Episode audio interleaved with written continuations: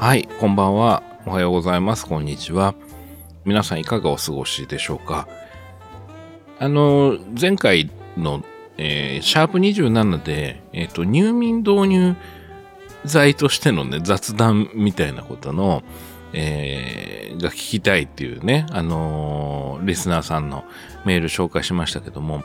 その後ですね、あの、雑談やるんだったらこの話題を扱ってくれませんか？みたいなメールをね、たくさんいただいていて、あの、非常にありがたくてですね、ちょっとこうな、なんでしょうね、こう雑談なんで、あまり準備してっていう感じでもないのかもしれないんですけど、あの、ちょっと雑談へのリクエストみたいなのをいただいてるので、えっ、ー、と、ちょっとポツラポツラ撮っていこうかなと、ポチポチ撮っていこうかなと思ってるんですが、今日はあの、いわゆる入、まあ、入眠用というふうに分けるというよりは、えっ、ー、と、普段通りのですね、えー、皆さんのそのご質問にお答えしていくスタイルでやっていこうかなと思っています。えーと、それで、えー、まあちょっと別にあの重い話をしようっていうつもりは全くないんですけど、昨日、昨日っていうか、えー、月曜日の21日の深夜にですね、あの、義理の父親が、あの、つまり、妻の父親がですね、えー、他界しまして、で、えー、昨日、今日とですね、ちょっとその、えー、お通夜とか告別式の、まあ、準備というかですね、まあ、もろもろいろんなその、ところへの手配みたいな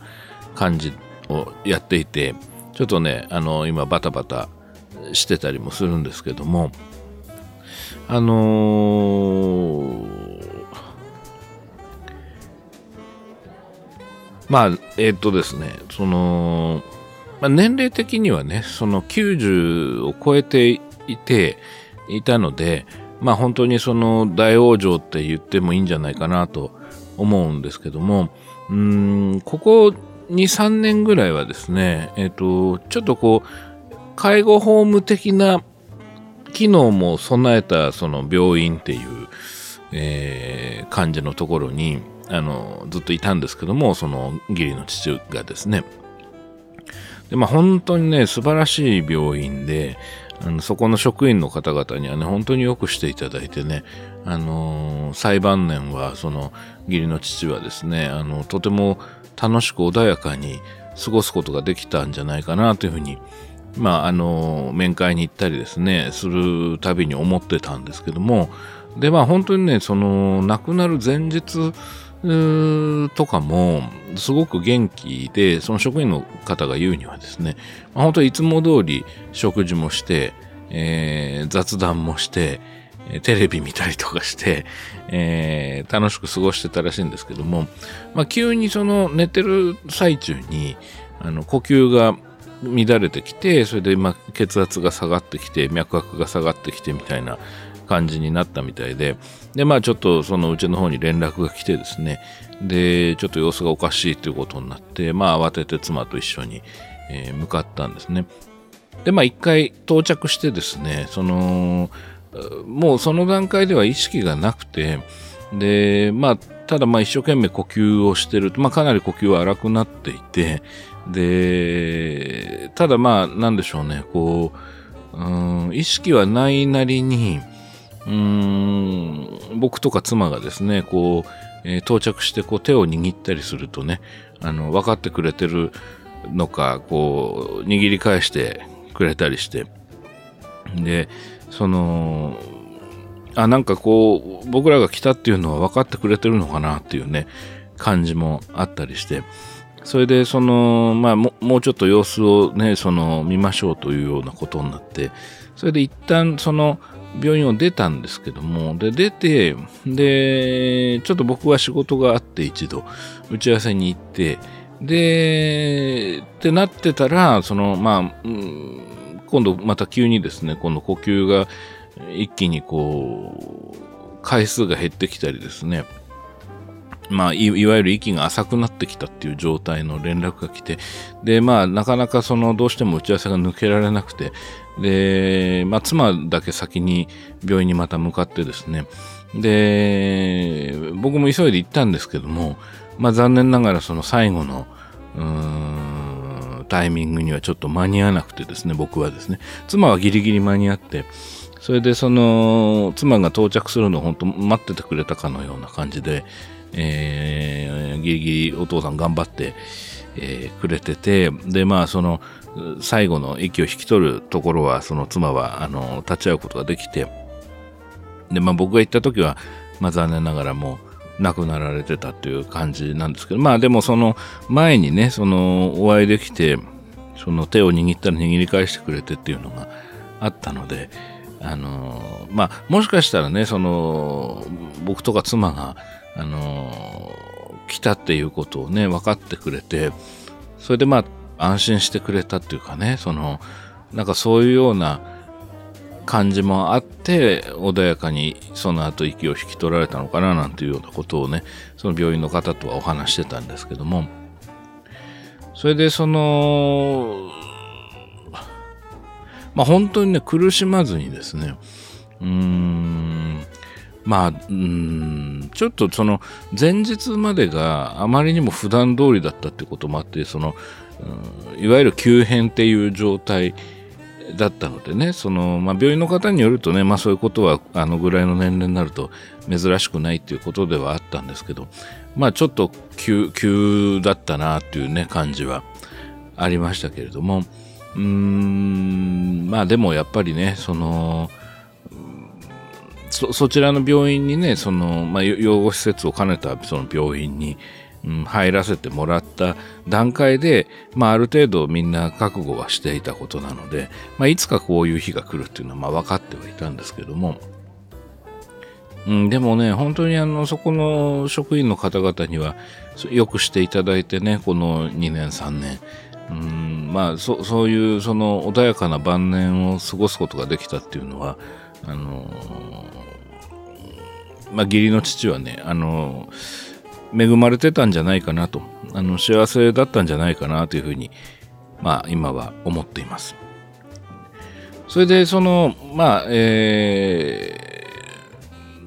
ー、もろもろのその手配とかですね、その三段ですね、そのお通夜とか告別式に向けた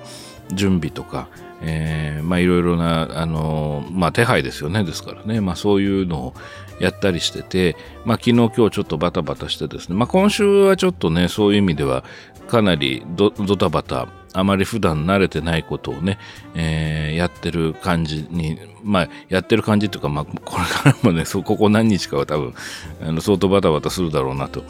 いう感じもあるんですけども、まあ一方で今週はですね、その、えー、金曜日にアトロクのそのフューチャーパストもあるので、アトロク聞かなきゃいけないんですけど、まあちょっとそういうような状況なんで、あんまりちゃんと聞けてなくてですね、その、まあなんとかその金曜の8時までにね、こう全部月曜日からの部分をね、しっかり聞かなきゃなと思ってるんですけど、まあそこはね、そのラジコのタイムフリーという、それこそ便利なものもありますし、あの、ポッドキャストにも上がるので、うん、まあ、急いで追いかけて、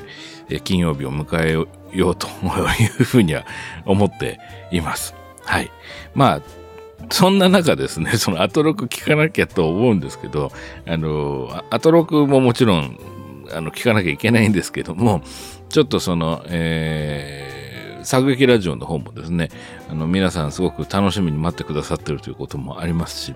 あの、まあ、なるべくその通常通りにね、平常通りに過ごすっていうのが、あのー、まあ、ある意味、こう、残された側が、こう、やれることなのかなという気もちょっとしてる部分もあったりするので、えー、まあ、普通に作劇ラジオ今録音しているところです。はい。えー、でですね、その先ほど申し上げましたけども、そのいわゆるその入眠導入用の雑談シリーズっていうのもやろうと思ってるんですが、そう、それのリクエストのメールをね、いくつかいただいてるんですけど、確かにその雑談っていうふうに考えることによって、そのリクエストしやすくなるみたいな、えー、方もいらっしゃるかなと思うんですよ。例えばあんまり専門的な作劇のことじゃないと質問しちゃいけないのかなとか、あの、まあ、僕の話がまたくどくど長いもんですからね、その皆さんよくご存知だと思いますけども。下手に質問するとなんかこう10倍ぐらいになって帰ってくるみたいな傾向が僕はありますから、あの、なんとなく質問しづらいみたいな方とか、こんな話聞いてみたいな、みたいな、みたいなことをね、その、言い出しにくいみたいにもし感じてる方がいらっしゃるとすれば、えー、あんまいいことじゃないなと思うので、ぜひあの、雑談に向けたリクエストみたいなのは、あのもし何かあれば、皆さんもあのどんどん遠慮なくメールいただけたらなと思ってます。まあ何でもいいです。どんな話題でも大丈夫です。あの主目的がですね、あくまでも眠くなるっていうことなので、その僕のね、声と話のトーンで聞いてるとよく眠れるっていうことが大事なのでね、そのこの間ご紹介したメールの方も含めてですけども、まあ要するに怖いニュースが多いから、あの、ぐっすり寝たいからなんか喋ってくれっていうのが、まあ、あの、主題なので、雑談に関してはね。なので、まあ、あの、何でも構いませんのでね、引き続きそのメールをいただければ、その、極力取り上げて話していこうと思っています。はい、えー、ではですね、その通常通りの、そのいただいたメールについての、えー、ご質問についての、えー、お返事をしていく、えー、いこうと思います。ラジオネームかいあれさんからのメールです。三宅龍太さんこんばんは。ジョーズのコメンタリー版非常に面白かったです。映画監督ならではの解像度の高い解説と物語に対する教養の高い目線がジョーズという映画の面白さを抜群に引き上げていました。ラストの快楽装置としての映画ジョーズという理論には非常に納得しました。僕もベスト映画としては入らないけれども映画好きになるきっかけになった映画として快楽装置的な映画が子供の頃に好きだったからです。特に個人的には、マトリックスとターミネーター2の2作は、ベスト映画には入らないけれど、映画好きになるきっかけの映画として心の中で大切にしています。三宅さんの上手のコメンタリーを通じて、社会に溢れている不安意識が消えていく感覚がして、見ている間は不安が消し飛びました。あ、これは嬉しいですね。あのー、ある意味入眠導入剤と近いような効果が、まあ、あったのかもしれませんね。はい。えー映画の認知を整える力の凄さに気づくきっかけにもなりました。本当に面白かったです。ぜひまた別の機会に、えーえー、オーディオコメンタリーをやっていただければ、投資で鑑賞させていただきます。ということで、ラジオネームカイアルさんからのジョーズのコメンタリー版に対してのあの感想をいただきました。ありがとうございます。えー、他にもですね、そのジョーズのコメンタリーに関していくつかメールいただいているのでご紹介します。40代女性匿名希望さん。えー、三宅竜太様、いつもとても面白い作劇ラジオありがとうございます。作劇ラジオシャープ25のジョーズのオーディオコメンタリー風特集滝田版は見たことなかったのですが、とても楽しかったです。普通に見ているだけでは気づけなかったり知らなかったりしたことが分かって、ジョーズの世界がすごく広がりました。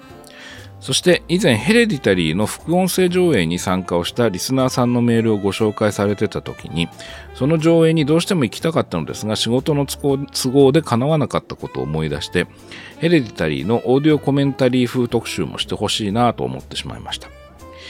ヘレディタリーは怖く見たんですが最後に何なんか知らない人がいっぱい出てきて誰？となって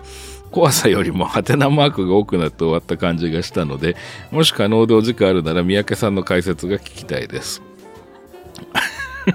この最後になんか知らない人がいっぱい出てきて誰となってっていうことなんですけど、これ、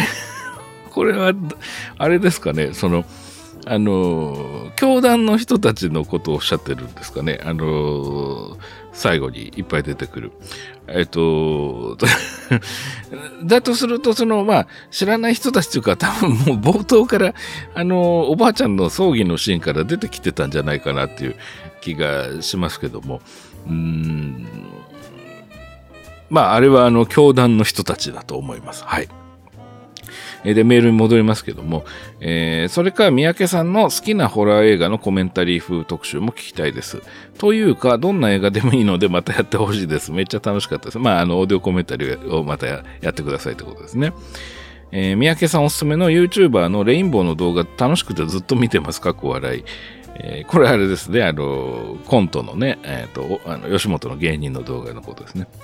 また作劇ラジオを楽しみに明日も生きていきたいと思います。ということで、40代女性匿名希望さんから、ジョーズのコメンタリーについてのメールいただきました。ありがとうございます。えっと、ヘレディタリーね、その、ヘレディタリーのそのオーディオコメンタリーっていうのを、前のにな、な、どの回か忘れましたけれども、あの、ちょっと、リスナーのね、方から、その、えー、あれは何だっけな、うん、予感か、予感描写の話で出てきたんですよね。その、新幽霊映画祭で僕がそのヘレディタリーのオーディオコメンタリーっていうのを担当したと。えいうのがあったんですよなんて話をしたと思うんですけどもあの40代女性匿名希望さんもその会場に行きたかったんだけどお仕事の都合であの行けなかったと。いうことで、えー、ヘレディタリーのオーデコメンタリー風特集やってくだくれませんかってことなんですけどこれねヘレディタリーに関してはねちょっと難しいかなと思います。あのというのはまあ一度やっちゃってるっていうのもあるんですけどうーんとねえーまあちょっとね、その新幽霊映画祭にね、来れなかったっていうのは本当残念だなと思うんですけれども、あのー、まあ例えばですけども、あの音源自体は権利が多分新幽霊映画祭の方にあるんだと思うので、まあここでかけるわけには、まあもちろんいかないですし、あとその、まあた確かあのイベントは、有料だったんですよね。お金を取ってやったイベントなんですよね。なので、そのお金を取って、お金を払って聞きに来てくださった方たちがいる中で、こっちの方で無料でその同じ内容のコメンタリーをやってしまうと、多分まあ、多分というかまあ公平性に書いたような状態になってしまうので、えー、まあちょっとそれは難しいというのと、じゃあ全く同じ内容をこの番組用にまた改めて撮るってなると、あの、まあ、なんでしょうね。うーん。まあ、それがめんどくさいっていうことよりも、うん多分なんですけど、前ほど面白くならないと思うんですよ。あの、これ難しい問題なんですけど、こう、同じ話を二度すると、うん、熱量がやっぱ下がっちゃうんじゃないかなと思うんですよね。で、なので、その、まあそのなんだろう、こう、うんまあ、つまりね、これはね、難しい問題なんですけどね、その、その、かつて話した話を僕が再現しようとする意識の方に引っ張られてしまって、うん、なんだろう、こう、勢いみたいなものがなくなっちゃうんじゃないかなっていうのが気になるっていうことですね。あともう一つは、じゃあ、そのお金払って前の新百合映画祭のコメンタリー聞いてくれた人たちも楽しめて、かつそのこっちで初めてやるのも楽しめるっていう、初めて聞く人も楽しめるようにするには、多分新百合映画祭で2時間以上かけて撮ったそのヘレタリーのコメンタリーと内容が今度全く被らないような別角度からのコメンタリーを改めて撮るっていうやり方があると思うんですけど、そうするとですね、多分僕ね、あの、本当気合入れてやったコメンタリーだったので、その、一番言いたかった話は多分その時しちゃってるんですよ。そうするとその、一番言いたかったわけじゃない角度みたいな、その前のと被らないような話を、こう、2時間しようとするっていうのが、これまたね、こう、なんて言うんだろう、こう、それはもちろんやろうと思えば全然できると思うんですけど、一番の旨味みたいのを抜いた話になっちゃいそうな気がするんですよね。その、要はね、ポイントが微妙にずれたコメンタリーになっちゃいそうな気がするんですよ。だからね、それもちょっとどうなのかなっていう気がするんですよね。なので、まあちょっとヘレディタリーはね、まあ確かに、言われるんですよね。その、いろんなところでね、あの親友霊画祭行けなかったからヘレディタリーのコメンタリー聞きたいんだけど、なんとかなんないですかねみたいなこと言われることはあるんですけど、ちょっと申し訳ないんですけど、まあどうかな、どれ、例えばもっと何年も時間が経って僕がヘレディタリーの見え方がもう全く当時と変わってて、あの、ごくごく自然に全然違う角度で、話ができるってなったら、もしかしたら、新版のね、新しい版のコメンタリーっていう風にしてやってみたら、なんか前のとは全然違う発見みたいなことを熱量を持って話せるかもしれないので、ちょっとね、ちょっと今すぐヘレリタリーっていうのは難しいのかなと思います。で一方で、その40代女性匿名希望さんは、その三宅さんの好きなホラー映画のコメンタリー風特集でもいいっていうことなんですけど、これね、また難しい問題がもう一つあって、そのジョーズって、あの、まあ、ネットフリックスとか UNEXT とか Amazon とか、まあ、あとレンタルの DVD とか、まあ、それこそ滝田版のブルーレイが市販されてたりとか、まあ、いろんな形で見ることができる、その映像と音声を合わせて聞くっていうのが、まあそんなにものすごくハードルが高いわけではないと。まあもちろん皆さんいろんな環境終わりだと思うんで、まあものすごく上手を見るのが大変という方もいらっしゃるかもしれないんだけども、まあでも普通の映画よりははるかに上手っていうのは手が届きやすい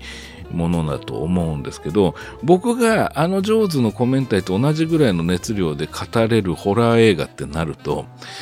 多分なんですけどあのネットフリックスになかったり、Unext になかったり、Amazon になかったり、レンタルされてなかったり、うーん、するものになっちゃいそうな気がするんですよ。本当に僕がワクワクしながら話せるものを選択すると、例えばですけども、あの、オールシネマオンラインっていうね、その映画のサイトありますね。その映画の、まあ、データベースのサイトがありますけども、あそこの母体になってるスティングレイっていうメーカーがよくね、あの、非常にこうなコアな DVD とかブルーレイ出してますよね。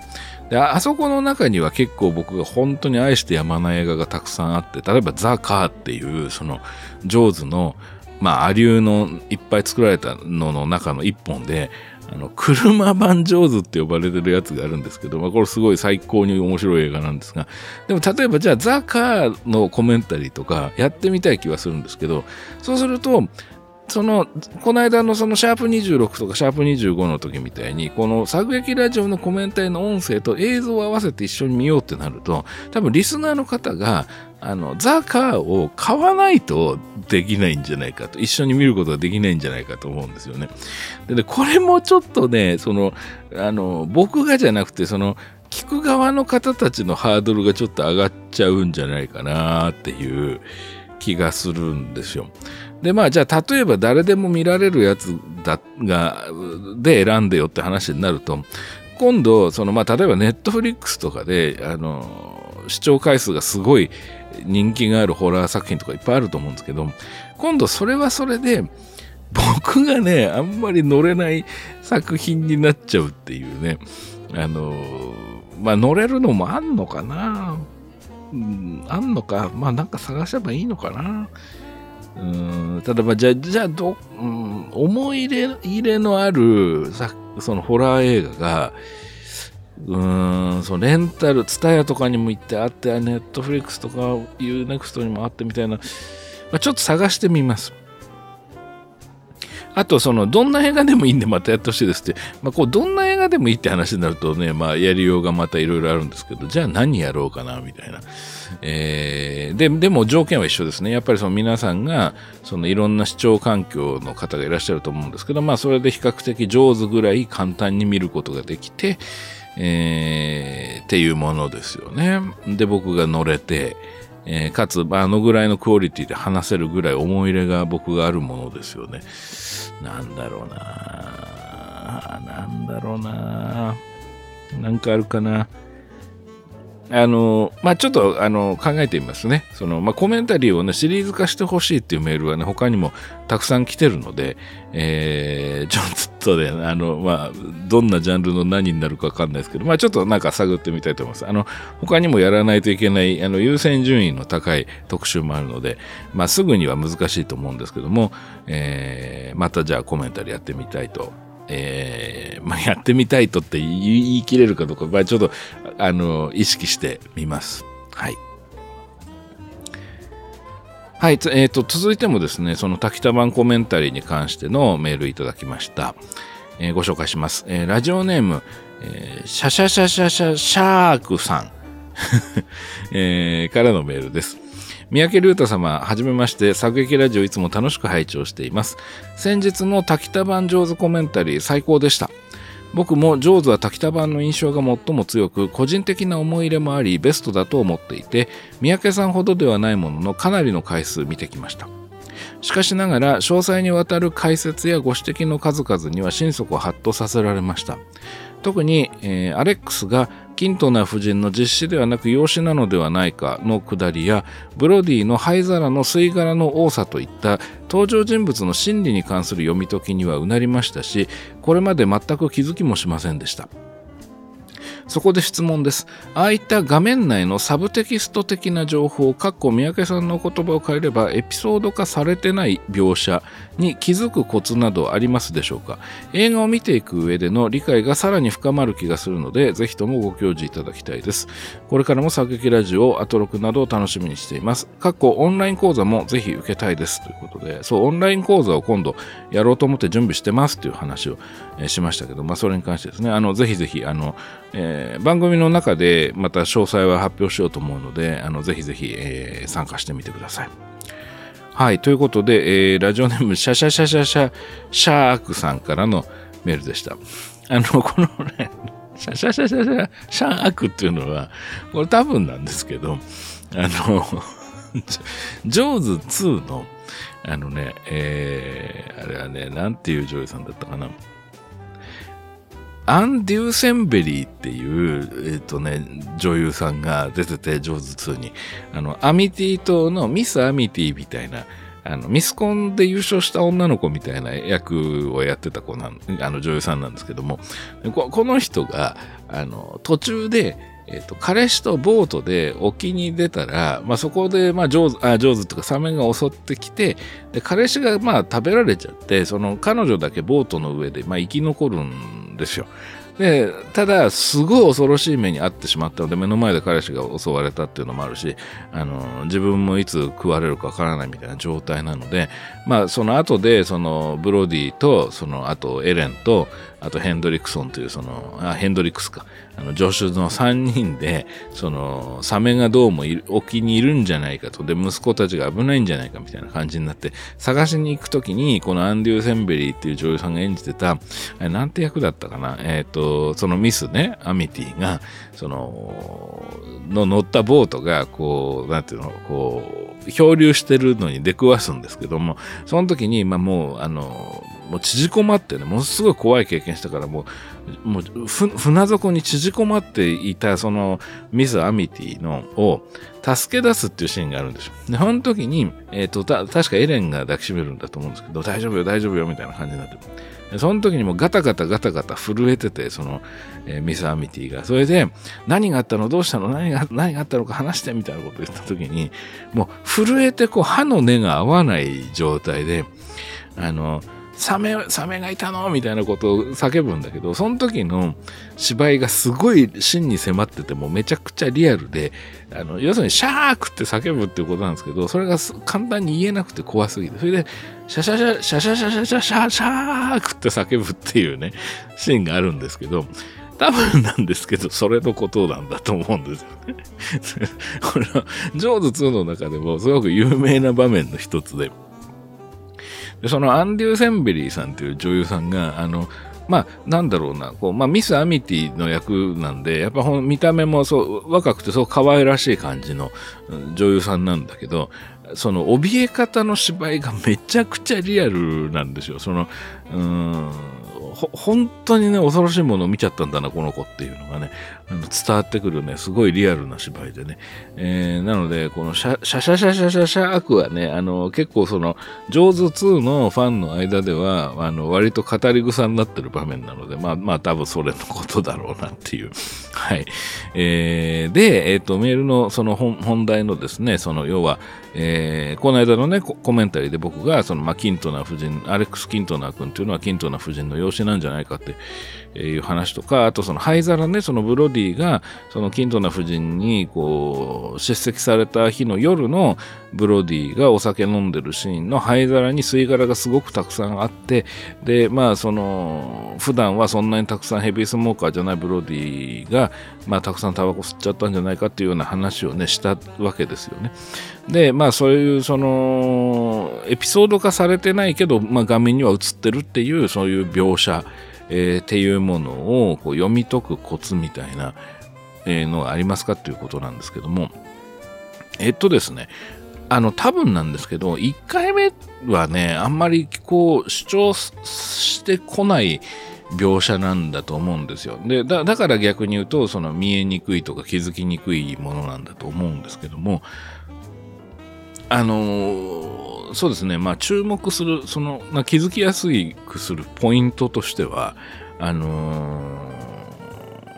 役者周り、その登場人物周りの、その持ち道具とか、えー、消え物っていうのにちょっと意識してみると、まあ、そこに何か登場人物の心理みたいなものがその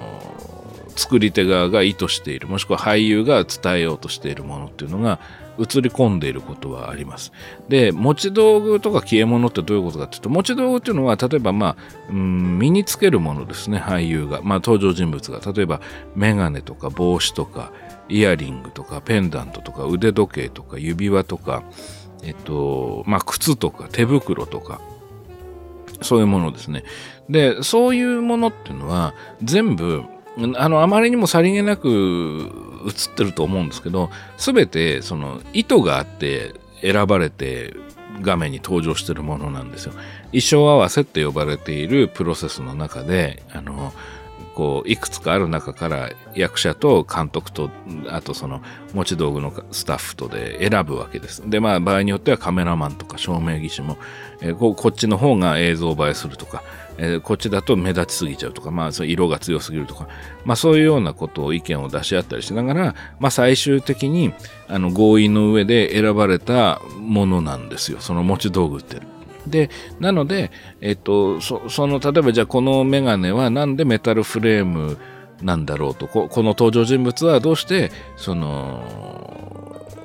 こういうようなデザインのメガネを選んでんのかなとか、あるいは、その、なんでこういう銘柄の、タバコ吸ってんのかなとか、あるいは、うん、まあちょっと特徴的な靴をいつも履いているとか、他の人が、その、みんな、こう、確率的なものをえー、選んでいる、まあそういう場面でこの人物はなぜこの靴なのかとか、このカバンなのかとか、あるいはその前の場面とこの場面で持ってるカバンが違うんだけど、デザインが似てるとか、まあそういうような時に、その人物の何かこだわり、その登場人物の何かこう性格とか、心理的なね、その、そこの場面に至る思いみたいなものが表現されているってことは多分にあります。ただそれがあのエピソードとして描写されていなかったり何かこうその小道具やも、まあ、持ち道具っていうものに対してまあ、ツッコミを入れるようなその芝居場が組まれてない例えばその、うん、なんでいつもその酒飲んでんだとかなんでいつもそういう腕時計をしてるんだみたいな例えばですけど、ミッドナイトランという映画が昔ありましたね。すごくいい映画ですけども、ロバート・デ・ニーロとチャールズ・グローディンの、まあ、いわゆる、こう、珍道中ものの、うーん、まあ、うーん、ちょっとユーモラスなそのアクション、サスペンスみたいな感じの作品がありますけども、あの中でロバート・デ・ニーロがこう腕時計をしてるわけですけど、その腕時計の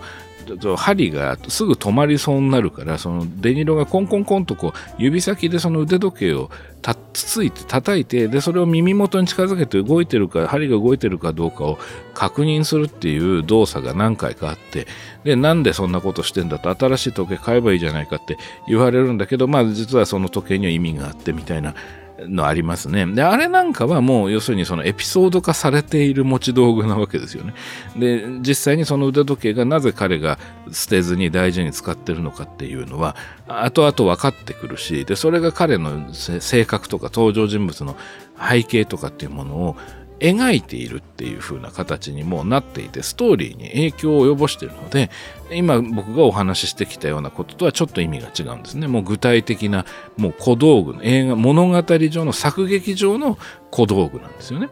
で、で、かつ持ち道具でもあるってことですね。で、今僕がお話してたのはそうじゃなくて、その、エピソードとしては拾われてなかったり、うんストーリーに直接的な影響は与えないんだけど、画面内に映っている、まあ、持ち道具のことですね。で、さっき言ったその、じゃあ消え物っていうのは何だっていうと、あのー、映画とかテレビドラマを作るときに、まあ、登場人物があの飲み物を口にしたり、食べ物を口にしたり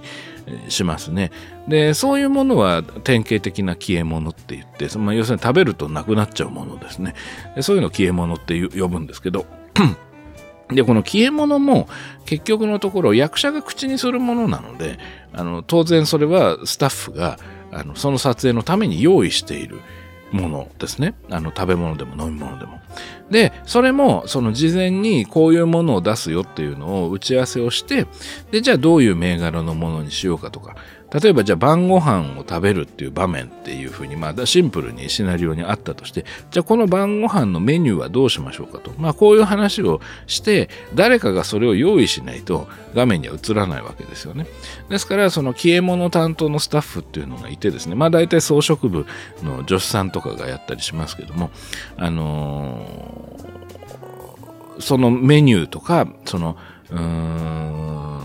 そうですね銘柄とか、えー、そういうものをまあ決めていくわけです。でその決めていく過程の中でこの登場人物だったらこういうものを選ぶんじゃないかとかこの登場人物は普段ならこういうものを選ぶかもしれないけどこの場面っていうのはその前にすごく嫌なことがあってなんか意識が違う方に行っちゃってるからいつもだったら選ばないようなものを選んでんじゃないかとか、まあ何かその少なくともそこの場面っていうものの中のその登場人物ならではの心理的な作用っていうものを意識して、えー、選ぶわけですね。ですから、あのー、例えばですよ、例えばその、うーん、学校でいじめられているっていう設定の、あの、高校生の子とかが主人公ででその子がその辛い思いしたからそれを親に話そうかなと思ってで家に帰ってくると、えー、親が出かけててメモ書きだけがあって、あのー、ちょっと急に出かけなきゃいけなくなったからこれ食べといてみたいな感じで晩ご飯を用意してくれてるとしますね。でサランラップがかかった状態で食べ物が置いてあるとする。でもその食べ物っていうのがあのーそのお母さんのあるいはお父さんのその用意した食べ物っていうのはあのどういうようなメニューなのかっていうこと次第ではその親とね大事な話があると思って帰ってきた子にとってはあお母さんがこんなご飯用意してくれてありがたいなってことなのかあるいは、えーと、こういうものを用意しちゃう人じゃやっぱり話できないなって思うような、えー、メニューなのかっていうことでその場面のその消え物のそのラップがかかった食べ物を見つめる彼や彼女の演技っていうのは変わってきますよね。でそこの場面のそのその消え物を見つめた人物のアップっていうものが何を表現するのかどういった心理を表現するのかでその場面自体が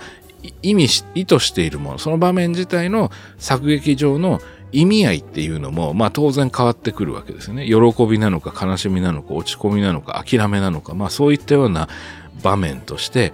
意味が全く変わってくるわけですよね。ですからシナリオ上意味がもう当然提示されているのでそのこういう意味ですよっていうふうにはシナリオには書かれませんけど、まあ、シーンを積んでいく中でこういう役割シーンとしてこういう機能的役割を持っているっていうことの逆算からその消え物のメニューなりその色合いなり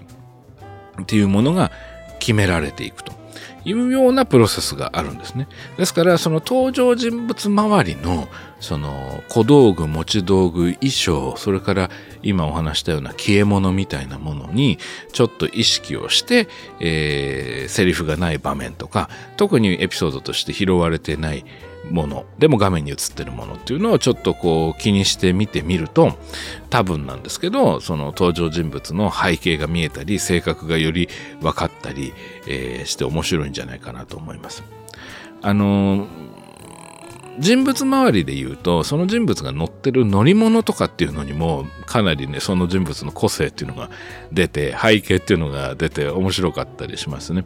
あの例えば「刑事コロンボ」っていうね有名なテレビシリーズが昔ありましたけどもあのコロンボが乗ってる車なんていうのは相当重要な道具まあ小道具っていうかもう大きいんで乗り物なんで小道具ではないんですけどあの重要なキャラクターですよねもはやね。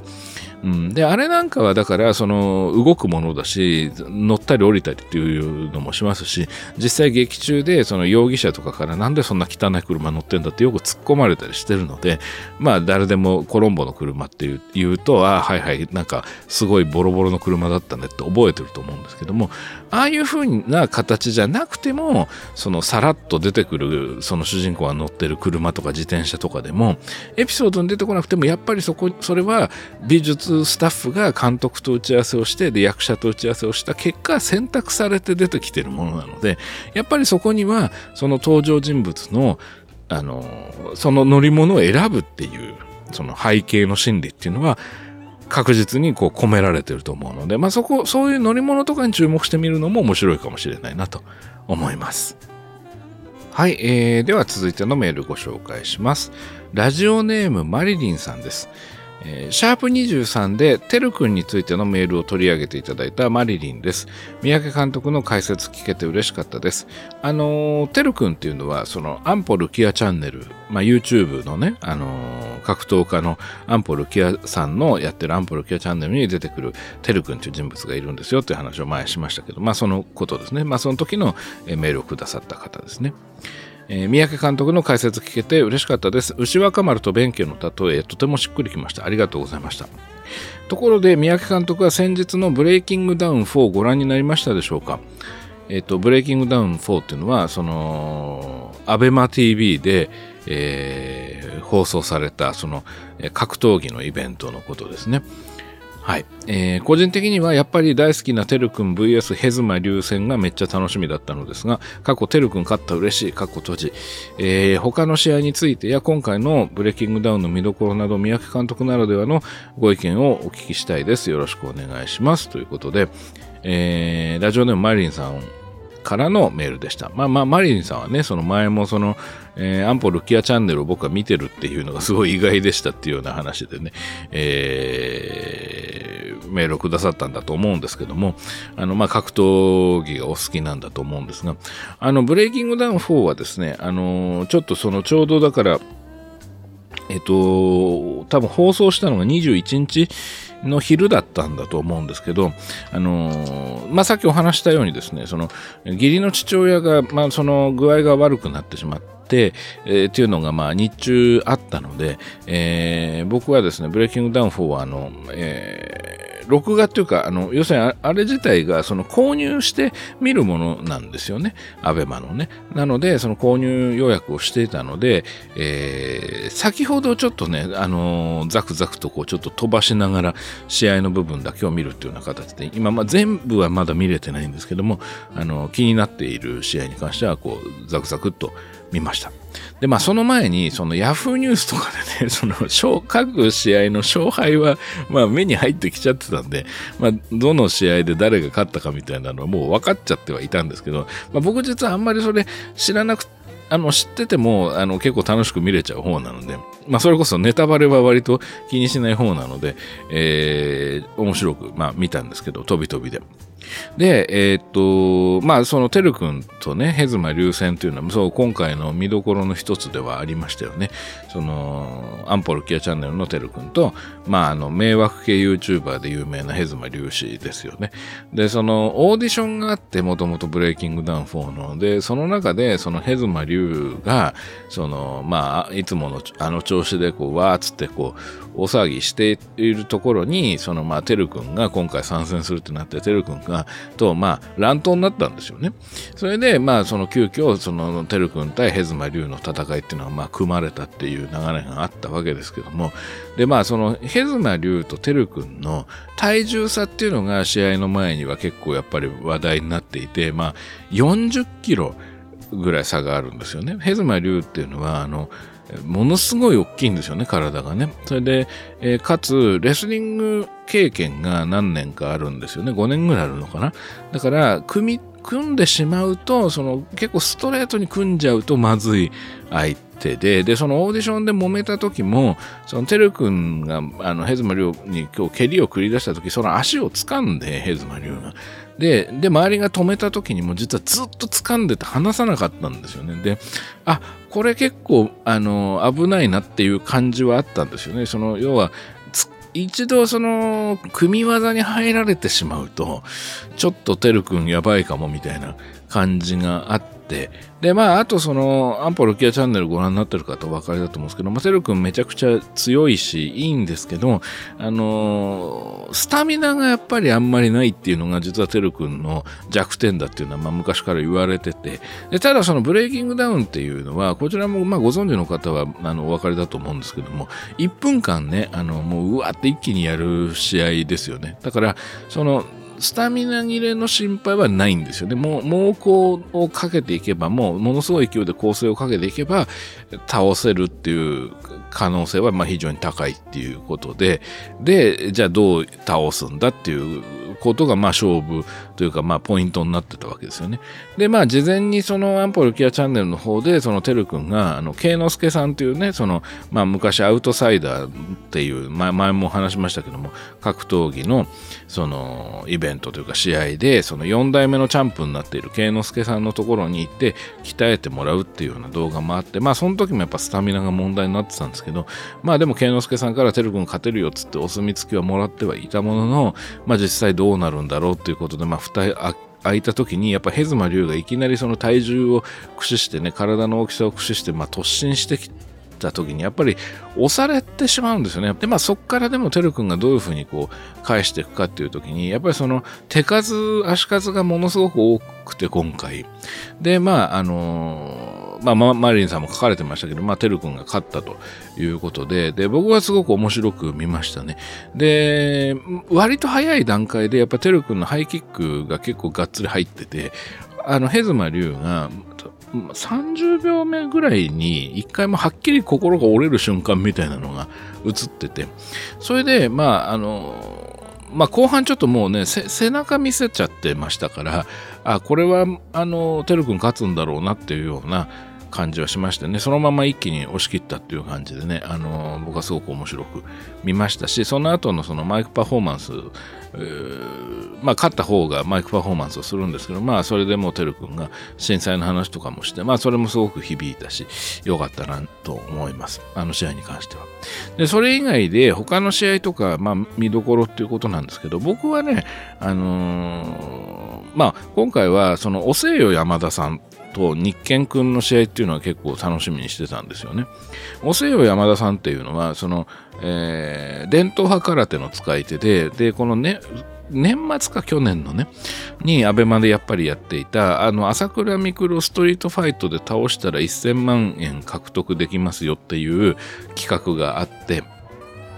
えっと、生放送のね。で、それのオーディションを受けに来てて、で、その朝倉未来さんと絡んだ結果、その、その場でスパーリングをやることになって、で、朝倉さんが、まあ、結構ボッコボコにしちゃった人ですよね。で、その後朝倉未来さんの動画の方で、チャンネルの方で、まあ、実はその山田さんは都内でそのハンバーガーショップをやっていて、まあ、あの、そこに朝倉未来さんが食べに行くと、まあ、仲直りを兼ねて食べに行くという企画があって、まあ、その時にその山田さんが、そのオーディションの時は結構オラついて噛みついてたんですけど、まあ、めちゃくちゃ高青年で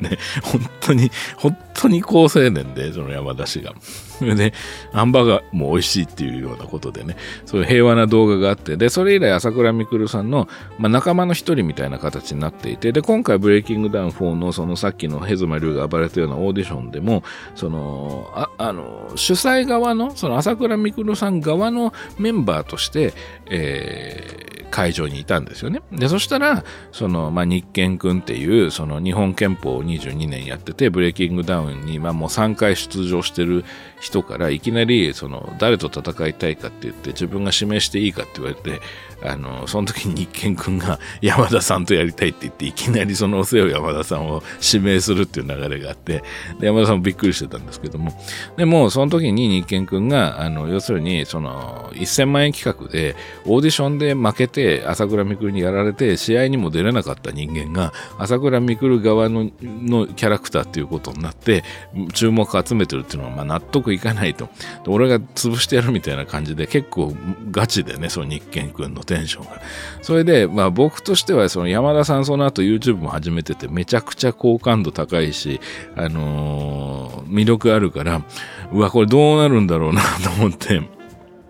すごい注目してたんですけども、あのー、山田さんはその伝統空手、伝統派空手の使い手で、構えが非常にやっぱ独特なんですよね。で、その、その構えが、やっぱその日健くんが最初ちょっとその距離を詰めたりするのがすごく難しそうで、おお、これ山田さんいけんのかと思ったんですけど、まあ、ほんの一瞬の隙をついて日健くんの、あの、左側思いっきりあの、山田さんの、その、えー、側頭部に入って、それでまあダウンしてしまって、で、まあ試合がだから、えーまあ、その、事前に日健くんが煽りビデオの中で、格闘番組ではよく煽りビデオっていうのが出てくるんですけども、その煽りビデオの中で一発で沈めるみたいなことを宣言してた通りの結果になってしまって、まあ、山田ファンとしては非常に残念ではあるんだけど、あのー、なんかでも、その前半のその、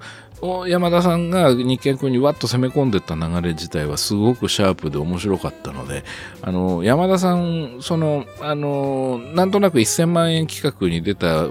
気立てのいいハンバーガー屋のお兄さんみたいになってるんですけど、あの、本当はすごく強い人だと思うので、もっといろんな場でのね、試合とか見たいなと思いましたね。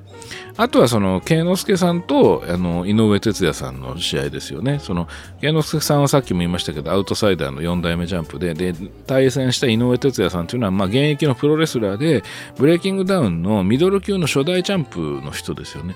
で、まあ、この2人がどういうふうに戦うのかっていうのは、まあ、すごい僕は気にして見てたんですけども、まあ、井上さんがやっぱりその、レスラーだっていうこともあって、やっぱりこう、組、組に入っていってしまった時に、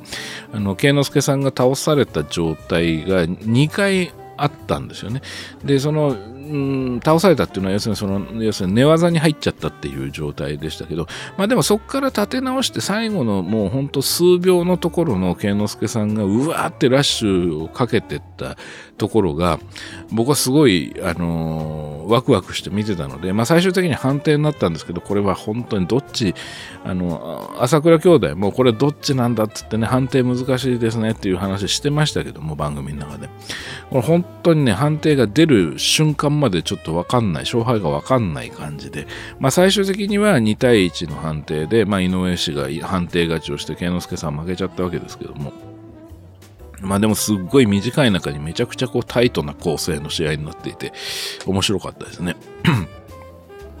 あとはやっぱり今回の本当の、まあ、あの、目玉中の目玉は、あの、瓜田淳史さん対米尾っていうやつですよね。で、瓜田淳史さんは前この番組でも紹介しましたけど、まあもともとアウトローの人で、そのアウトローのカリスマっていうようなね、あの、異名を持ってるような人ですけども、あの、ただまあ今もう40代で、でまあ、えっと、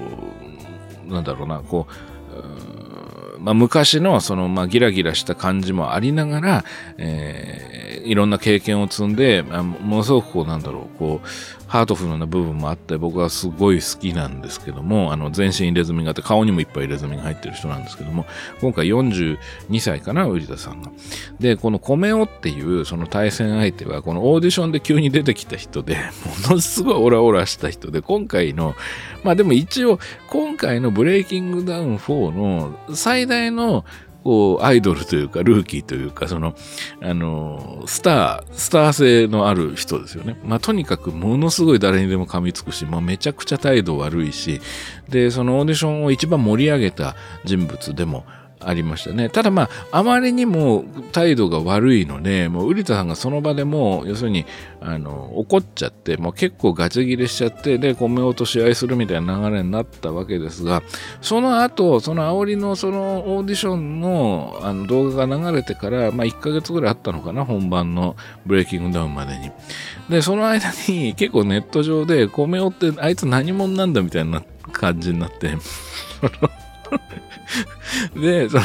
YouTube にも、その、米の正体をつかんだぞみたいな動画がいっぱい上がってて、その、どうも、その、川越の少年院に出身ではあって、実際ワルではあるんだけれども、その、その少年院の中で年に何回か出る、その白米が、まあ、あまりにも美味しくて、まあ、お米大好きになっちゃって、で、その出所してから、そのお米のソムリエの資格取っても、あの、いろんな企業でいろんな勉強をして、マーケティングとかいろんな勉強をして、で、自分でそのお米を、その、の通信販売の会社を立ち上げた社長さんなんですよね、実はね。まあ、とにかく、そのお米の美味しさをみんなに伝えて、そのお米でみんなを幸せにしたいみたいなコンセプトで、で、だから米をと、米の男で米をっていう名前なんだっていうことが、まあネットで結構ばらされて、本当はいいやつなんじゃないかみたいな オラオラを演じてるだけなんじゃないかみたいなことは結構言われてた人なんですけど、まあただ、そう、とにかくね、あのー、まあなんだろう、こう、圧倒的にこう、生意気感がすごくて、米尾の、米尾氏の。で、今回結構、瓜田さんはそこの礼儀っていうのはものすごいうるさい人だから、その、米尾に、その、礼儀をね、あの、学ばせるみたいな、こう俺が叩き込んでやるみたいな感じで、まあ今回どうなるんだろうっていうのがね、あの、すごい気になって、もちろんいましたけども、まあ最終的に判定で瓜田さん勝ったんですけども、でも確かにね、あの、マイクパフォーマンスで瓜田さんも言ってましたけど、30秒目ぐらいに、あの、確実にその米尾のその心が折れる瞬間っていうのがやっぱりあって、それで、あ、これは瓜田さん勝つなっていう感じはありましたよね。で、その、判定ではあったけど、まあ、これあと10秒15秒続いてたら、あの、米を倒されてたんじゃないっていうぐらい、瓜田さんがやっぱすごい気合も入ってたし、あと、瓜田さんはその昔からすごい気合が入ってる人だけど、一方で格闘技に関しては、ちょっと弱点も結構指摘されてきてた人なんですよね。ただ、ここ何年か、まあ、ここ1、2年ぐらいものすごい強くなっていて、で、特に今回は、あの、ものすごい実はどっかできっちりトレーニングを積み直してきたんじゃないかなっていうような動きでしたよね。うん。だから、まあ、ちょっとやっぱりその、瓜田さん有言実行でね、どあのー、チャンネルでもいつもね、あの、言ってることっていうのも、まあ、もうすごいまっすぐだったりもするので、僕は大好きなんで、えー、今回の、やっぱ見どころとして、瓜田純子対米をっていうのは、あのー、最注目の試合だったなと。で、まあ、結果すごく見応えがあったなと思っています。はい。えー、なので、まあ、ブレイキングダウンのシリーズは、まあ、いつも面白いんですけども、あの、僕は今回はね、その、とにかくコメオっていう、その台風の目がいることで、事前にめちゃくちゃ盛り上がってて、あのー、たっていうのもあるので、えー、まあ、ここから今度また、あの、今までのパターンで言うと、この、こ米押しも多分 YouTube をがっつりやって、で、まあいろいろコラボしてっていう風になってって、また仲間が増えていくみたいな展開もあるのかなって。で、あるいはその米押しの逆襲みたいな感じで次のブレイキングダウンがまたに出場するみたいな流れもあるのかもしれないんで、まあやっぱちょっと楽しみだなというふうには個人的には思ってますけどね。はい。では続いてのメールご紹介します。えー、ラジオネームロジャーさんです。えー、ロジャーのジャーは死に点々ではなく地に点々の方のロジャーさんですね。えー、宮城監督お忙しい中、いつも楽しいポッドキャスト本当にありがとうございます。さて、先日の放送で三宅監督も日本テレビお昼のワイドショー内の心霊企画、あなたの知らない世界に大きな影響を受けておられると知り、大いに共感いたしました。自分も幼少時にこの番組には数多くのトラウマを頂戴しました。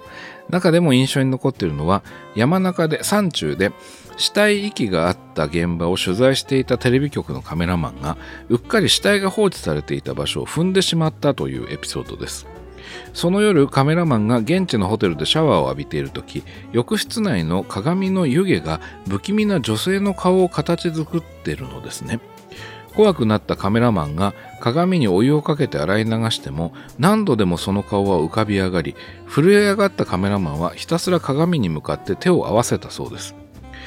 鏡に浮かぶ顔の特殊効果が非常によくできていてちょっと夢に出る怖さでした。特にぽっかりとうつろな空洞のような目が恐ろしかったのです。どこぞに映像が残っていればぜひ再確認してみたいものです。もう一つ忘れがたいエピソードは投稿者の女性が幼少期に病気で長期入院していた時のもの。投稿者の隣のベッドに同年代の女の子がいてその母親と思われる中年女性が毎日のようにお弁当の重箱を持ってきて女の子に食べさせていたのですね。その母親の異様なまでの優しい語りかけと女の子のまるで棒読みのようなとっても美味しいわという受け答えをずっと奇妙に見ていたのですがある日その女の子は亡くなってしまうのです。看護婦に聞かされたその女の子の死因は餓死。実は母親は血のつながっていない鬼のような義母でいつも空の重箱を持ってきて食べさせるふりをして女の子にも食べている演技を強要していたという。点点点その女の子が怨霊となってなぜか投稿者につきまとうという理不尽なホラー展開となるのですが幽霊よりもママ母義母の甘ったるい作り笑いの怖さの方が痛烈に胸に焼き付いたものですかっこ病院内の健康管理体制で餓死が起こり得るのかという疑問は残りますが、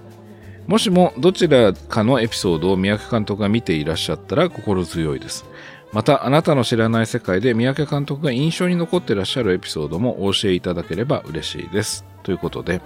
えー、ラジオネームロジャーさんからいただきました。ロジャーのジャーは死に点々ではなく地に点々のロジャーさんからいただきました。はい、ということで、えー、あなたの知らない世界に関するお話ですね。であなたの知らない世界はね、この間、えー、シャープちょっといくつかもう忘れましたけども、の中で、えー、ちょっとね、お話ししましたね。で、まあ、これ、結構トラウマになってる人多いと思うんですけども、あのね、えー、っとね、ロジャーさんがおっしゃってるこの2つのエピソードはね、ちょっと残念ながら僕は、えー、記憶にないんですよね。その、見ていたのかもしれないですけど、覚えてない。まあでもこれ、こんな怖かったら覚えてると思うんで、多分僕が見ることができなかったエピソードなんだと思います。で、えー、僕がね、その印象に残ってる他のエピソードがあれば教えてくださいってことなんですけども、あなたの知らない世界でね、僕がいつも思い出すのはね、大きく2つですね。あの、1つはね、えっ、ー、と、団地で、えっ、ー、と、住んでる母子家庭の話で、で、お母さんが働きに出てて、で、その子供が幼稚園だから、そのまだ保育園、あ、でもなんかその、そのぐらいのその年齢の娘さんなんだけど、でも、えっ、ー、と、その子が家で留守番をしていて、で、お母さんがパートで働きに行っているみたいな、まあそういう設定だったと思うんですけども、その女の子が一人で留守番してて、すごく寂しいもんだから、その団地の敷地内に捨てられているゴミとか、えー、おもちゃとか、そそういうものを、まあ、拾ってきてしまうと。いう話なんですね。で、そのある日、その、まあ、いつもね、ボロボロになったぬいぐるみとか拾ってきて、まあ、まあ、まあ、ばっちりし、捨てなさいみたいに言うんだけど、でもその子は嫌だ嫌だっつって、で、だんだん家にそのゴミみたいなおもちゃがどんどん溜まってっちゃうって話なんですけども、ある日ね、そのお母さんが、えー、パートから帰ってくると、なんかその娘の様子がおかしいわけですよ。誰かと話をしていると。で、誰もいない空間に向かって話をしてるんですけど、でなんだろうと思ってたら、その子がままごとみたいなのやってて、なんか台の上に、あの、おもちゃのお皿とか乗せて、その誰かと話してるんだけど、その台がですね、よく見ると、仏壇なんですよね。で、その仏壇の、あの仏壇の、その、なんていうんですか、こう、えー、仏壇そのものをですね、捨てられていた仏壇を拾って持って帰ってきてしまっていたと。で、その日を境に、その子供が、そのまあ何かに取り憑かれてしまって、まあだんだん表現していってしまうっていう、まあちょっとエクソシストっぽいような感じの内容だったんですけども。で、この子供が仏壇で遊んでるっていう絵がすごいまがまがしかったのと、あの仏壇がそのアパートのそのゴミ捨て場に捨てられてるなんてことがあるんだろうかっていうそそれはリアリティがないじゃないかっていうツッコミというよりはそれは本当に捨てられてたのかそれともその子に拾われるためにそこにいきなり存在してたんじゃないかみたいなそういうなんだろうこうちょっと理不尽な不気味さっていうのがあってでしかもその家に帰ってくるとその子が背中を向けて一人で喋ってるんですけどそのなんかこう外が確か雨が降ってたのかななんかちょっとじめっとした感じで薄暗い昼間特有の薄暗さってあるじゃないですか。で、その天気の悪い日の昼間の明かりがついてない外の光が入ってはいるんだけど外が雨降ったり曇ったりしてて薄暗いみたいなそういうところにポツンとその子がこうちょこんと座っててで、えー、こっちに背を向けて喋ってるって。で、その子が振り返るまでが怖いみたいなのがすごく印象に残っていますね。で、もう一つ覚えてるエピソードは、あの、病院の、まあ、いわゆる、なんだろう、霊体験的なエピソードなんですけど、まあ、深夜病棟が舞台の話で、でね、モチーフが病院の廊下の奥に、あの、公衆電話があると。でその公衆電話っていうのが、あの、ダイヤル式の公衆電話なんですね。いわゆるその、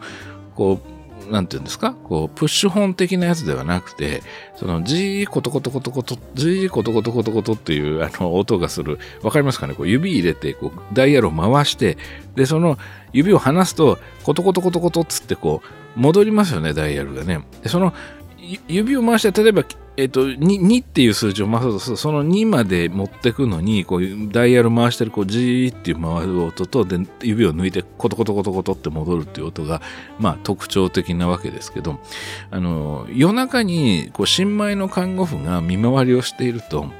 誰もいないはずなのに、その真っ暗な廊下の奥で、そのじーコトコトコトコト、じーコトコトコトコトつって、その誰かがどこかに電話をしようとしてダイヤルを回しているらしき音っていうのがまあ聞こえてくる。で、なんだろうつって、誰か夜中に電話しようとしてるのかしらつって、で、見に行くと誰もいないで、ただそこに、あの、赤いこう公衆電話がこう、ポンって置いてあるんですよね。で、その昭和の頃のその病院の廊下の奥にそういう公衆電話があるっていう光景は、まあ、リアルなものとして当時あったのかもしれません。で、まあその絵面自体も怖いんだけど、で、その誰もいなかったって分かって看護婦がじゃあ気のせいかって去ろうとすると、その背中にですね、またじじコトコトコト、じじコトコトって音がするんですよ。それで恐る恐る振り返ると、あのー要するに貞子みたいなこう髪の長い女がですね、あの横向きにその電話に向かってて、で、受話器を耳に当てて、ダイヤルをこう回してるっていうのがまあ見えちゃうと、廊下に、真っ暗な廊下に立ってるのが見えちゃうっていう話なんですけど、まあシンプルな階段なんですけど、その、なんだろうな、その夜中にどこかに電話をしようとしている人がいて、で、そのダイヤルの音っていうのが、まあずっと聞こえてるっていうのが、まあものすごい怖くって、で、最終的に、その、まああれは何だったのでしょうかみたいな感じで、まあその投稿者の手紙で終わるんだけど、その時に実景風に廊下がこう映るんですけど、その時にね、そう僕よく覚えてるのは、廊下の奥からゆっくりズームしていくとカメラがズームインしていくと、廊下の奥にある受話器、あの、えー、赤電話にこう、まあ、だんだんだんだん画面が、その、画面の中で赤電話に寄ってくわけですけども、その時に別にダイヤルは動いてないんだけど、さっきの G コトコトっていう音が、エコーっていうか、まあ、リバーブがかかった状態で、だんだんだんだん大きくなっていくんですよね。で、もう最終的にその周りの音楽とかナレーションとかなくなって、そのじーコトコトコトって音だけが耳につくように、まあ音の処理がされていて、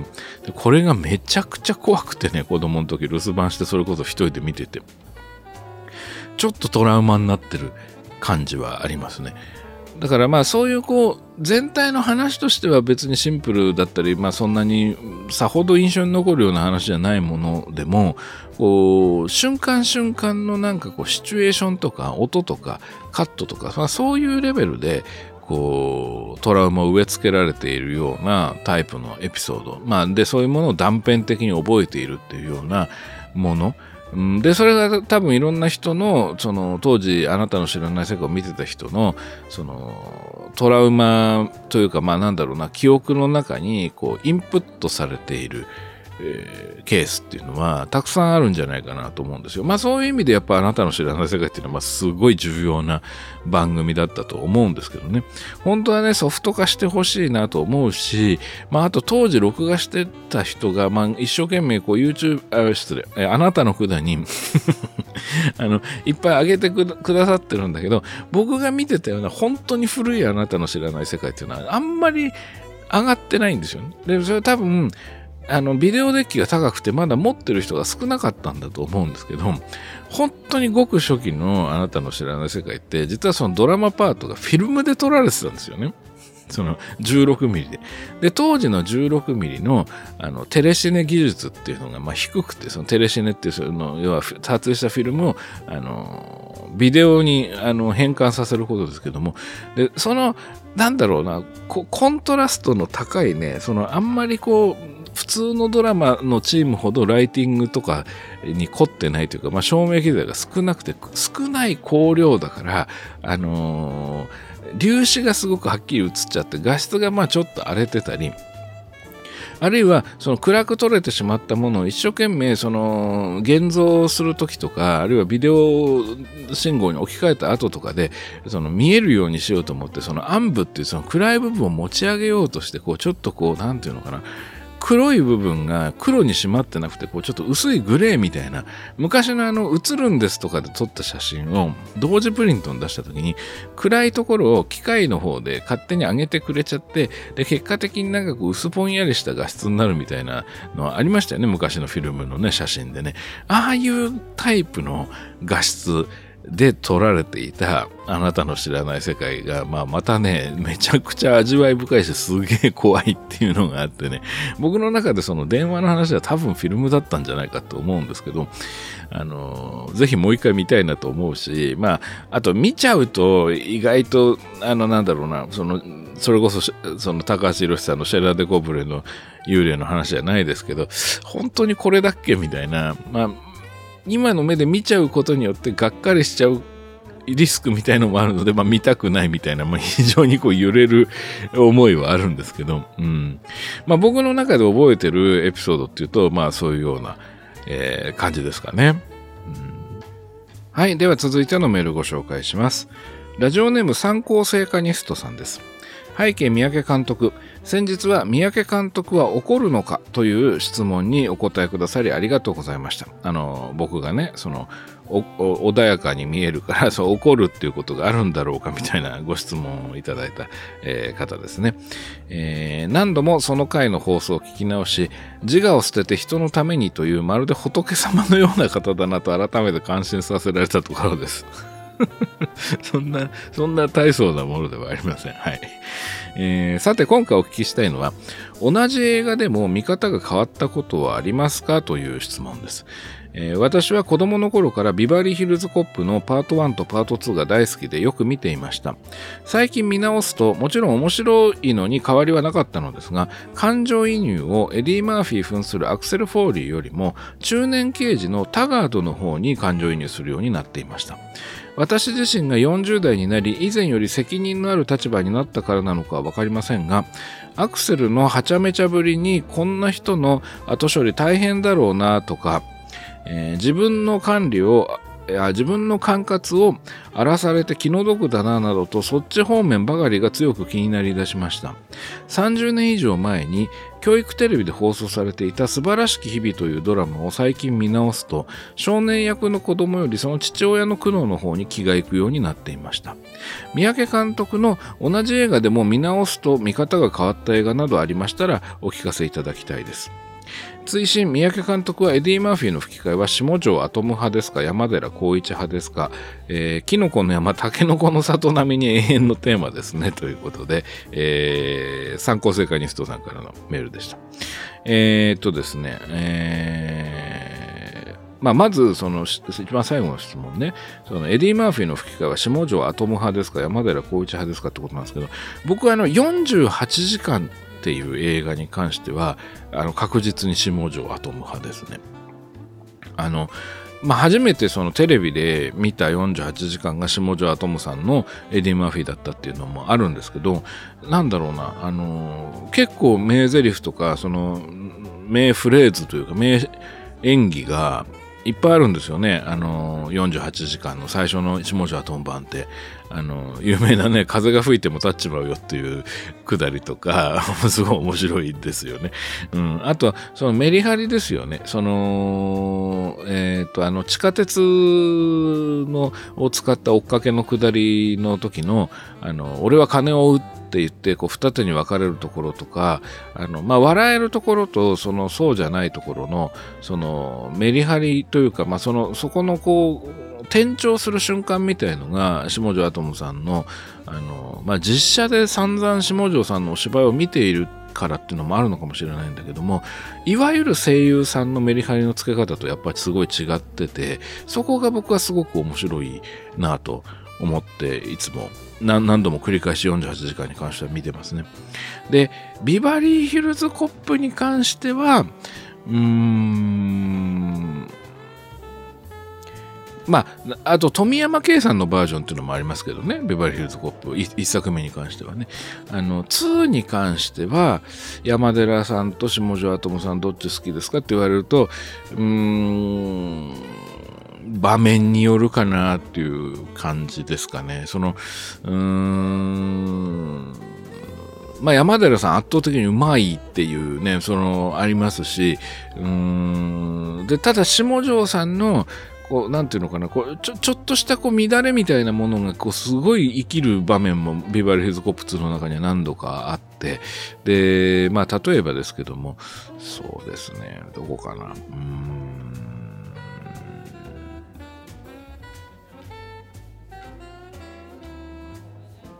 まあ、あの、えー、ジャンっていう、その、ビバリヒルズショーのね、えー、まあだからロニー・コックスっていう俳優さんが演じていたボゴミル警部が撃たれますよね、悪い集団に。あの、で、そのボゴミル警部が入院したと。で、その大変な手術を受けて、まあ今、あのーどうなるか分かんないと助かるかどうか分かんないみたいなことをたまたまテレビのニュースで見てしまったアクセルが、えーえー、ジャンっていうそのボゴミル警部の娘に電話をするっていうくだりありますね。前半のね。まだあのビバリーヒルズに行く前ですね。アクセルがデトロイトでそのおとり捜査をしてる時ですけども。あの時のジャンに対してのそのエディ・マーフィーのその態度。でで途中でそのジャンが電話代わるわねっつってそのローズウッドにその電話を渡してでローズウッドと話す時のまた態度の変化っていうのがあってでそこからのそのおとり捜査の相手が来ちゃってで電話を切ってでそのおとり捜査の続きというか、まあ、要するにその、えー、刑事じゃないふりをして売人のふりをしておとり捜査を続けるんだけどその相手が実はビバリーヒルズコップのパート1のオープニングであのタバコを大量に売りつけていたおとり捜査の時の容疑者と同じやつだったっていうのが分かってで煙に巻いてその場を去るっていう流れがあるんですけどあそこに関しては僕は下條さんの芝居のその一気にこう一つながりのシーンのシーンというか、まあ、シークエンスの中でのこうメリハリとしては僕はめちゃくちゃ笑ったし、あと、まあ、かっこいい瞬間でもあったなと思ってますね。ちょっと細かいんですけども、具体的で。で、まあ、僕はあの、今のとお分かるかもしれませんけど、ビバリーヒルズコップ2っていうのもうすごい大好きで、46回ぐらい見てるんで、まあ、細かいとこまですごい覚えてるんですけども、はい。えー、で、えっ、ー、と、その、このメールのね、主題は、その感情移入をするキャラクターが昔見てた時と変わってきたっていうことですよね。そのビバリーヒルズコップの1と2で言うと、アクセルよりも、そのタガードっていう、その中年刑事のね、あのー、えっ、とね、なんていう人だっけな、ジョン・アシュトンっていう俳優さんかな。あのー、さっきちょっと名前を挙げた、あの、ミッドナイト・ランでも、えっ、と、マービンっていう、その、賞金稼ぎの役をやってた人ですね。で、まあ、あと、キングコング2の、えっ、と、軍隊の指揮官、まあ、キングコングにぐちゃっつって潰されて終わる、まあ、悪い指揮官みたいな役をやってた人ですけども、この人ね、このこの人すごくいい役なんですよ。こうタガードっていうのがビバルヒズコップのシリーズに出てくるんですけども、で、この人の方に肩入れするようになってきたと。要するにそのエディ・マーフィーのはちゃめちゃさをあの若い頃は面白がって見てたわけですけどもこの三校生カニストさんが、まあ、今になってみると、まあ、こういう人の後処理をするのは大変だろうなとか自分の管轄を荒らされて気の毒だなというふうにまあ感じちゃうってことですね。いや、でもそれはわかりますし、僕、で、あの、まあ僕のね、三宅監督の同じ映画でも見直すと見方が変わった映画ありますかってことなんですけど、僕でもやっぱりこの変わってっちゃうところがやっぱ映画を、あの、何度も見る醍醐味だと思うんですよね。あの、自分がその人生をこう積んでって、えー、違う尺度、違う角度で物が見えるようになった時に、かつての映画を、まあ、ある意味かつてと同じようには楽しめなくなってたっていうことでもあると思うんだけど違う部分が見えてきてで違う楽しみ方をまた獲得できるっていうのはあの変化としては僕はめちゃくちゃ面白いっていうかあの何層ものレイヤーをその映画を見るレイヤーを手に入れる感じがして僕はすごい好きなんですよね。でタガードがかわいそうっていうかタガードに思い入れしちゃったらすごいよくわかりますよね。うん、で、まあそういう映画はありますかってことなんですけど、僕に関して。まあ、いっぱいあります。あの、というか、まあ、ほとんど、そうですね。あのー、まあ、だからそれこそこの間のオーディオコメンタリーでも、まあ、細かい心理の話をしましたけど、やっぱりじゃあ、例えば、その小学5年生の時に初めて滝田版を見た時に、そのキントナ夫人の思いっていうのにそこまで、こう感じることはできたかというと、まあ、当然できなかったですよね。で、あと、小学5年で最初見た時にあの灰皿に気づいたかというと、もちろん気づいてません。だから、あの、そういうふうに、こう、自分が世界を見つめる眼差しっていうものが、こう、実生活で変わってていく中で、その、昔は悪役だったと思ってたキャラクターとか、脇役だと、で、あの、主人公の邪魔をするキャラクターみたいに見えた人物の方に、あの、肩入れしてしまうっていうことは、まあ、多々あります。あのー、だからまあそうですね、うん、まあタガードなんかは本当に典型ですけども、うん、僕がね、意外とその後で変わってきたっていうのでよく覚えているのは、あの、スラッシャー映画の登場人物たちですかね。あの、主人公、スラッシュ映画っていうのはあの13日の金曜日みたいな、そういう若者が次から次へとこう謎の殺人鬼に殺されていく、その一人ずつ殺されていくっていう過程を、まあ、あの、面白がるっていう、まあ、非常に変わったジャンルなんですよね。映画の歴史から見ても作劇的には相当歪んだジャンルで、で、通常は、あの、面白くない。作劇的には面白くないと言われてる。その、なぜかというと、ようやく作劇的に話が動き出すのは、そのファイナルガールって呼ばれてる最後の生き残りの女の子が犯人と対峙していくっていう流れになって、やっと話が動き出すけど、それまでに関しては、その殺され役 A 君、殺され役 B 子ちゃんみたいな感じの人たちがただ殺されていくっていう場面を、こう、散発的にというか、こう、あの、こう見せていくっていうことでしかなくてでそれ自体が生き残っている人間にとってあの子どこ行っちゃったんだろうみたいな新しいドラマを動生み出さない。でその生み出さなくてただお客さんだけが殺される場面を見てただけみたいな。非常に変わったですね。串の通ってない団子みたいな感じの見せ場っていう風な考え方で作られてるジャンルなんですよね、基本的にはね。で、あの、まあ、それを変えたのが、あのーまあ、変えるきっかけになったのが、その13日の金曜日だと、えー、完結編と呼ばれている4作目で、4、5と続いて6作目で完全に活劇にするための方法論を、えー、作り手が掴んだっていう瞬間があって、まあ最高に面白いんだけど、まあただ同時に、そのスラッシャー映画っていう、まあ非常に特殊な作劇の、うーん、まあ、歪みでもあったし、ある種の可能性でもあったし、発明でもあった部分は失われたと僕は思ってるんですが、まあちょっと前置きが長くなりましたけど、要するに直接的に物語に貢献している、えー、貢献度が低いその殺され役の登場人物みたいなのが、実はそれでもやっぱり役柄を与えられていて役名があって、で、しかもさっきの話みたいに持ち道具とか衣装とかメイクとか、えー、消え物とかがと関わっていく流れの中で明らかに俳優はこの人物のバックストーリーをこういう風に固めて現場に来てるなとかあるいは脚本家とか監督とこの俳優が単なる殺され役なんだけれども機能としてはですよ。作劇上の機能としてはただの殺され役なんだけれども、まあ、実はこのキャンプに来る前にこういうようなことがあったっていうことを想定した上でこのセリフ書いてるなみたいのが、まあ、見えてくる。でそうなった時にあの実はこの子はあの初めて見た時にただのお気楽な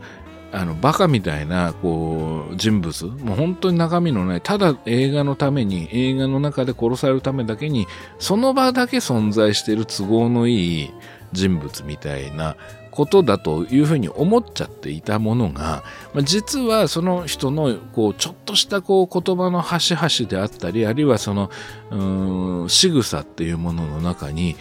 その人の人生っていうものが見えてきてちょっと泣けてくるみたいな あのちょっと不憫になってくるみたいなことがあのー、あってね僕はあのジャンルに関しては。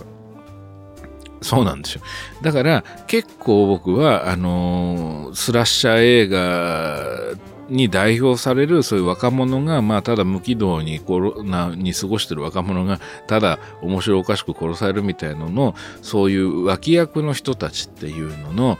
キャラクターのそのなんだろうなこう人間性みたいなそのものが結構僕は好きで、えー好きですね。で、それが、あの、年取って見方が変わったっていうのだといつも思い出すことですね。具体的に言うとね、あの、あの、13日の金曜日のパート7の、えっとね、えー、パート7っていうのは、あの、超能力少女っていうのが主人公で、で、その、サイコキネシスみたいなのが使えるんですけども、このこの子がそのジェイソンと超能力で戦うんですね。だからまあ、ジェイソン対キャリーみたいなことをよく言われる、まあコンセプトの映画なんですけども、まあ、作劇的にはやっぱりいつもと同じで、まあその一人殺され、二人殺されっていう。で、一応その、その超能力少女のバックストーリーがあって、で、そのストーリーっていうのが、一応細い線として生きてはいるんだけど、映画全体からすると、まあ、いつものパターンを踏襲している部分があって、その脇役に関しては、まあ、短い、こう、軌道っていうのだけが与えられてるっていうのは変わらないんですね。まあその中で僕は、あのーメリッサっていう女の子が出てくるんですけども、これね、スーザン・ジェニファー・サリバンっていう女優さんが演じていたんですけども、で、このメリッサっていうのが、まあ、まあ、すごい、平たい安っぽい言い方をすると、意地悪な女の子なんですよね。まあ、すごくこう、なんて言うんだろう。うん、性格の悪い子なんですよ。す、すごいバカみたいな表現で言うと。ただ、この、えっ、ー、と、メリッサを演じてたスーザン・ジェニファー・サリバンというのが、まあ、あの、まあ、この頃の演技がまだ拙いっていうのもあるんだけど、まあ、明らかに、その、本当にこ心根が腐ってる人間には見えないんですよね。一生懸命悪ぶってるように見えるんですよ。で、これは、スーザン・ジェニファー・サリバンという女優の力量の限界っていうものが映ってるとも言えるんだけど、一方で、このメリッサっていう人物の、その、どこかでこの、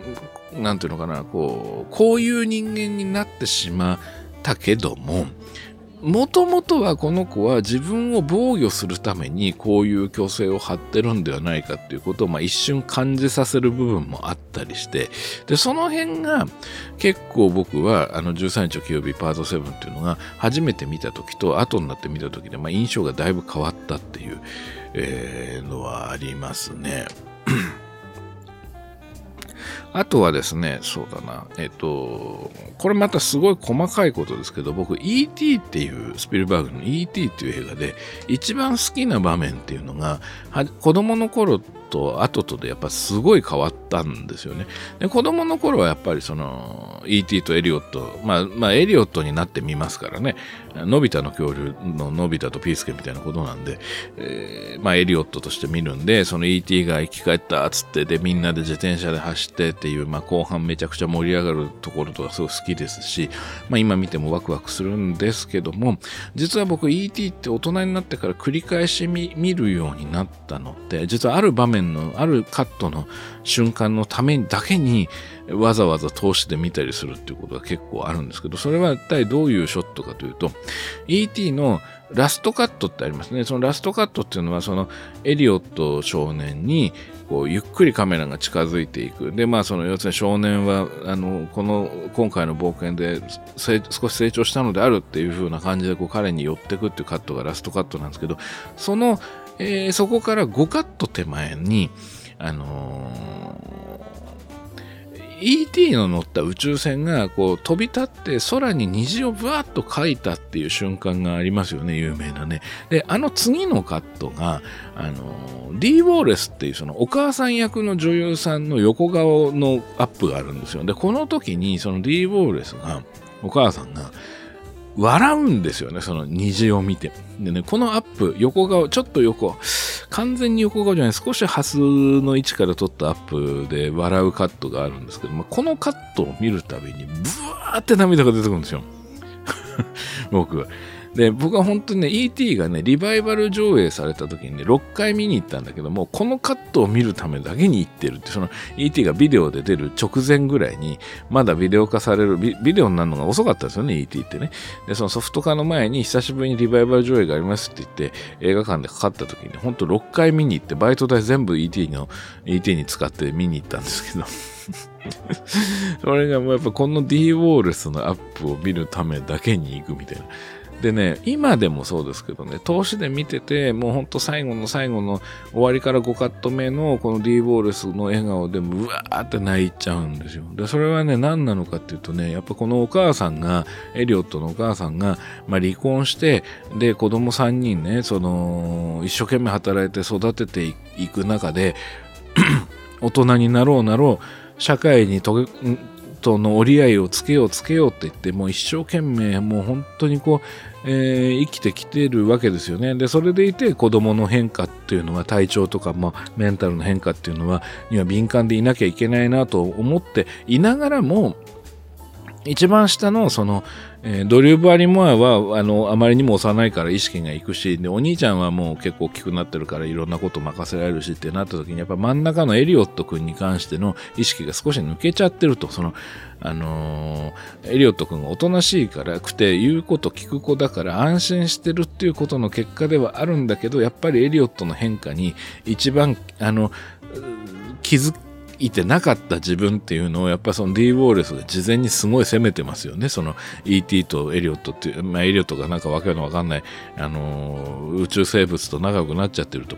で、で、まあそういうショックを受けて、で、その、しかもその、ET とリンクしてエリオットも具合悪くなってるで、まあ、そこにいきなり NASA の連中がやってきてもうぐっちゃぐちゃみたいになってった時にとにかく D ウォーレスが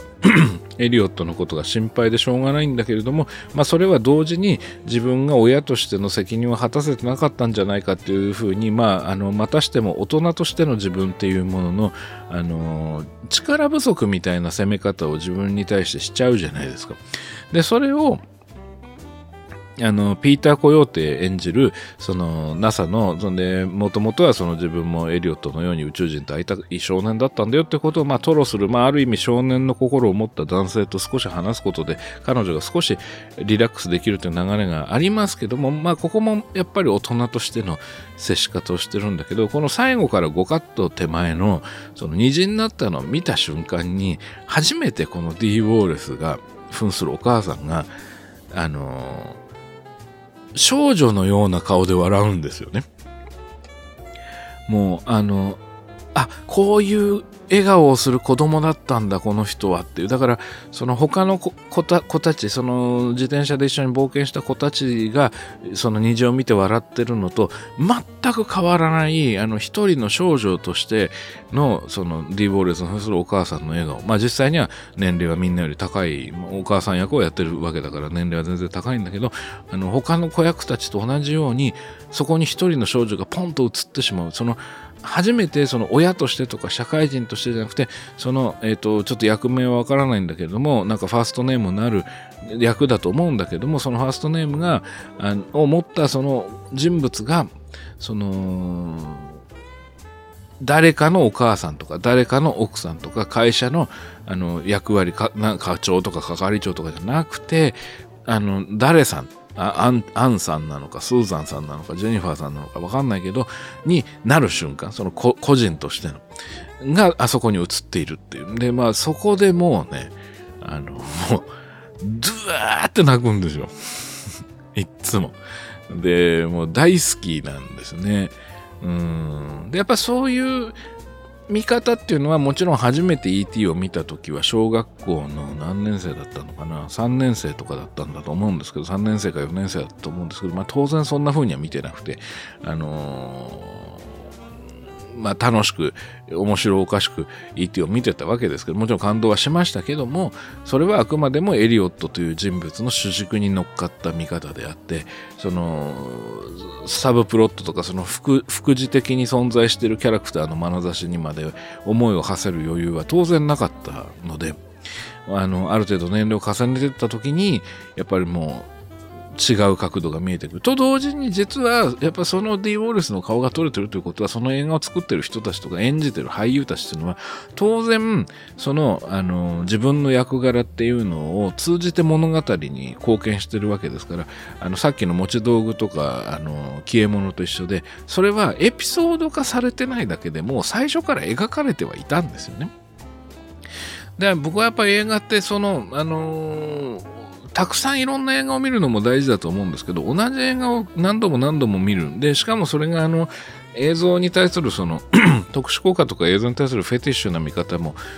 面白いんだけれどもその登場人物に対して役者がどういうアプローチをしてきたのかみたいなことに思いを馳せてで自分のその重ねた年齢によって得た知見とか眼差しの変化みたいなものも合わせて繰り返し見ることでやっぱりその同じ映画の奥行きっていうものがまあ変わってくるでこれはまああの映画を見る楽しみでもあるなっていうのはね本当にすごく思いますよね。うん、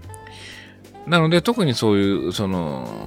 子供向けのものとかそのファミリー向けのものとかっていうのはうーん対象年齢に合わせた眼差しでメインプロットが組まれてますけどもサブプロットの中に当然大人の目線っていうのが入っててやっぱそういうものが特に後になって効いてくるっていうのはあるなと思いますね。うん